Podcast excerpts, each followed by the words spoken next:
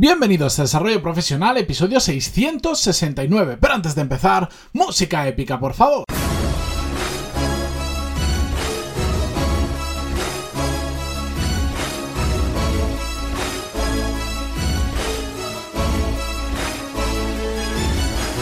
Muy buenos días a todos y bienvenidos un viernes más a Desarrollo Profesional, el podcast donde hablamos sobre todas las técnicas, habilidades, estrategias y trucos necesarios para mejorar cada día en nuestro trabajo.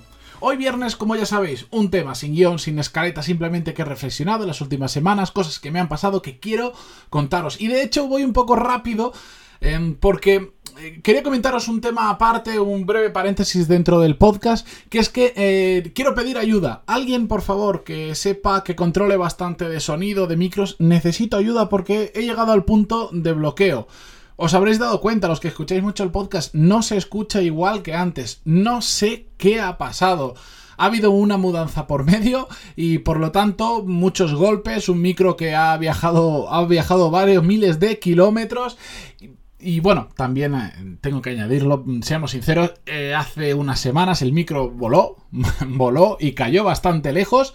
Se rompió una parte que tiene delante, digamos, el antipop, que se llama, para que, se, para que no se escuche em, cuando pronuncias las P's y todo esto, que se escucha un poco mal. Y yo no sé si es por eso, por la... algo ha pasado que no se escucha igual. Y no encuentro la forma. Me he comprado 3 millones de cacharros diferentes para mm, ponerle al micrófono para que suene mejor. Y no hay forma. Así que una pequeña, aunque sé que no hay mucho técnico de todo esto así tranquilamente escuchando el podcast, pero si alguien me puede ayudar, que me escriba a puntos barra contratar porque se lo agradeceré mil, porque el micrófono sigue siendo el mismo, pero desde hace un mes y medio, dos, no paro de tener problemas. Y me da muchísima rabia porque grabo todos los días, porque escucho cualquier episodio de hace mes y medio, dos meses, y se escucha muchísimo mejor y el micro es el mismo. Y aparentemente está bien, no es que digas, hombre, pues si te has roto la mitad del micro, normal que no suene bien. No, es que aparentemente lo está. Así que si alguien me puede echar una mano, será muy bien Dicho esto, vamos con el episodio de hoy. Os, os prometo que yo creo que si no encuentro solución, pues me compraré otro micro, buscaré incluso alguno ya de, siguiente nivel y ya se volverá a escuchar bien, porque yo soy el primero al que le molesta muchísimo cómo suena. Con esto, hoy de qué quiero hablar exactamente.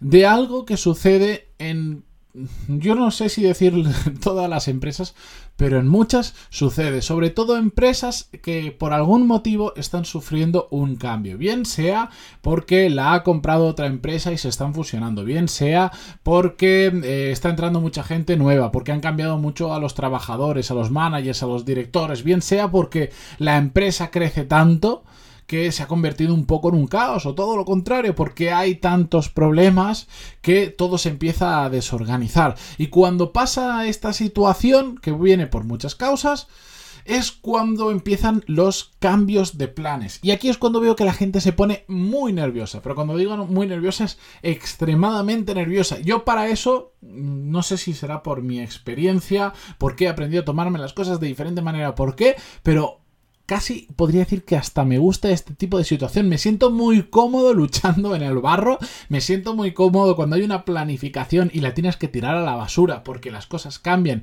y tienes que hacer otras, pero desde esa comodidad en la que igual porque viví durante varios años en un ambiente excesivamente cambiante me he acostumbrado, pero desde esa perspectiva de tranquilidad con la que ya asumo las cosas, veo que la gente es incapaz de asumir este tipo de situación. Les molesta muchísimo que haya un plan establecido y que al día siguiente te lo hayan cambiado. Pero es que al, día, al, siguiente día otra vez y así continuamente. Yo recuerdo Hace unos cuantos años escuché una entrevista a Pedro Serraima, que fue el CEO de Pepefon y ahora está en O2, que es una empresa de. sigue siendo telefonía, pero ahora pertenece a una multinacional, a Telefónica.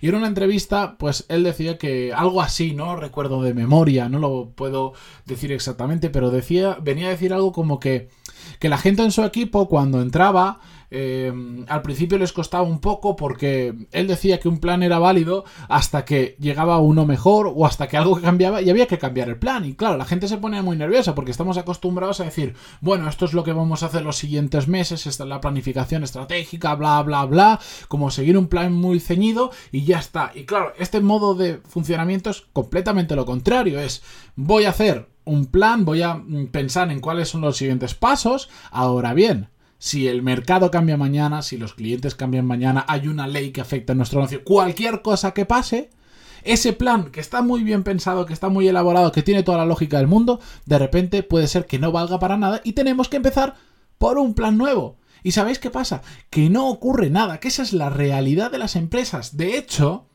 Creo que una empresa que no sabe moverse rápido va a tener problemas, por lo menos seguro, en el futuro. No sé si a corto plazo lo va a notar tanto, depende mucho de la casuística, pero en el futuro seguro. Porque hoy en día los clientes están cambiando rápido, la competencia cada día es más agresiva, es más rápida, em, los proveedores, las leyes, hay tantas cosas cambiantes en nuestro día a día profesional que pensar que podemos hacer un plan a cinco años vista y que se cumpla tal cual, no funciona. Pero es que no funciona ni para las grandes empresas. Yo estoy siempre, cuando hablo de estos temas y se lo explico a alguien, pienso en las, eh, en las empresas eh, de, auto, de coches. Las automóviles. No me sale ahora las. Mm, bueno, ya sabéis, Volkswagen, bueno, el grupo Volkswagen, eh, con todas sus submarcas, etcétera, etcétera. Evidentemente, cuando tú haces un producto que tarda 6 años en hacer, como es el diseño de un coche, etcétera, etcétera, tienes que tener una planificación y en determinadas cosas no puede ser flexible, pero estamos hablando de una cosa que es una que tiene una peculiaridad muy grande, que es que tarda 6 años en diseñar un coche de cero. Por eso, exactamente por eso, porque tardan tanto, ha llegado algún nuevo competidor como es Tesla con una tecnología diferente, etcétera, etcétera, y les ha comido parte del pastel, muy pequeñito, pero les ha comido parte del pastel en ventas y mucho pastel en cuanto a marca, etcétera, etcétera, porque es una empresa que ha empezado desde cero, que ha tardado menos en hacer las cosas, que tiene menos restricciones burocráticas y un montón de factores. Pero han podido ir rápido y han podido cambiar cosas sobre la marcha. Pero ahora bien, como la gran mayoría de las empresas en las que estamos trabajando no suelen ser este tipo de monstruos que necesitan inversiones a 20 o a 30 años y evidentemente necesitan una planificación, no nos tenemos que preocupar tanto, porque aún así, estos grupos Volkswagen, em, ahora no sé por qué son más eh, Mercedes-Benz, BMW, etcétera, etcétera, ¿creéis que no cambian los planes? ¿Creéis que ellos tenían planificado hace 6 o 10 años que de repente los eléctricos se iban a poner de moda y iban a tener que lanzar a toda prisa y corriendo eléctricos? Yo me apuesto a que no. ¿Por qué? Porque todavía estaban desarrollando los motores gasolina y creían que eso iba a ser el futuro durante muchos años, hasta que ya ha llegado un nuevo competidor, hasta que han empezado a salir nuevos modelos y de repente ahora todos quieren tener coches eléctricos. Todos se quieren subir a la moda. De hecho, se anuncian eh, como la marca de los coches eléctricos, algunos de ellos, y ni siquiera tienen un modelo en el mercado. Pero bueno, este es otro tema. La cuestión es que si hasta estos enormes empresas tienen que cambiar sus planes, ¿Por qué no lo vamos a hacer nosotros cuando somos pequeños, cuando somos ágiles, cuando lo podemos ser más que nadie? Tenemos que hacerlo y nosotros cuando estamos dentro de una organización que hace este tipo de cambios tenemos que acostumbrarnos a que es así. Hace poco empecé a trabajar en un proyecto muy interesante, algún día os voy a hablar porque estoy preparando una super mega serie para contároslo porque, bueno, tiene mucho intríngulis. Ya, ya no quiero desvelar nada, pero después del verano os daré más detalles. La cuestión es que estoy con un equipo y lo primero que dije fue, ojo, todo lo que planifiquemos hoy, mañana puede que no valga de nada, porque pueden haber cambios sustanciales que hagan que tengamos que girar el timón. Pero no os preocupéis, sé que va a ser estresante, sé que mucho del trabajo que vamos a hacer ahora no va a servir para la semana que viene. Pero como hay determinadas reglas del juego que nosotros no vamos a poder modificar, que nos las han impuesto y que son así, tenemos que asumir que, bueno, que igual es parte de ese trabajo no funciona, que lo que hoy creíamos que era una verdad absoluta, mañana no lo es, etcétera, etcétera. Y tenemos que vivir con eso y tenemos que acostumbrarnos, porque en el momento en que te acostumbras a que eso es así, a que no pasa absolutamente nada, que a mí también me molesta hacer determinadas cosas que después no valgan para nada, por supuesto que sí, sí, a mí, y a mí me gusta optimizar cada minuto de lo que hago. Pero como entiendo que eso puede suceder, cuando sucede no me tiro las manos a la cabeza, no me tiro de los pelos, no pasa nada, me adapto y enseguida estoy con lo nuevo. Porque si hemos cambiado el plan es porque realmente se requiere hacerlo. Otra cosa sería que estuviéramos cambiando por cambiar porque estamos tenemos un jefe o tenemos un equipo de estos que mm, eh, leen un artículo o se leen un libro y de repente hay que variar todo porque han leído un libro y mañana leen un artículo y se cambia todo o alguien les ha dicho eso es otra historia diferente. Eso sería falta de liderazgo o falta de, criterio a la hora de seleccionar hacia dónde ir. Pero si de repente nos damos cuenta que eso que estamos haciendo está mal o no es acorde a lo que quiere el cliente o hay una forma mejor, hay que cambiar cuanto antes. Y los primeros que tenemos que cambiar somos nosotros y tenemos que acostumbrarnos a estar en un cambio constante porque, os guste o no, ese es nuestro futuro profesional.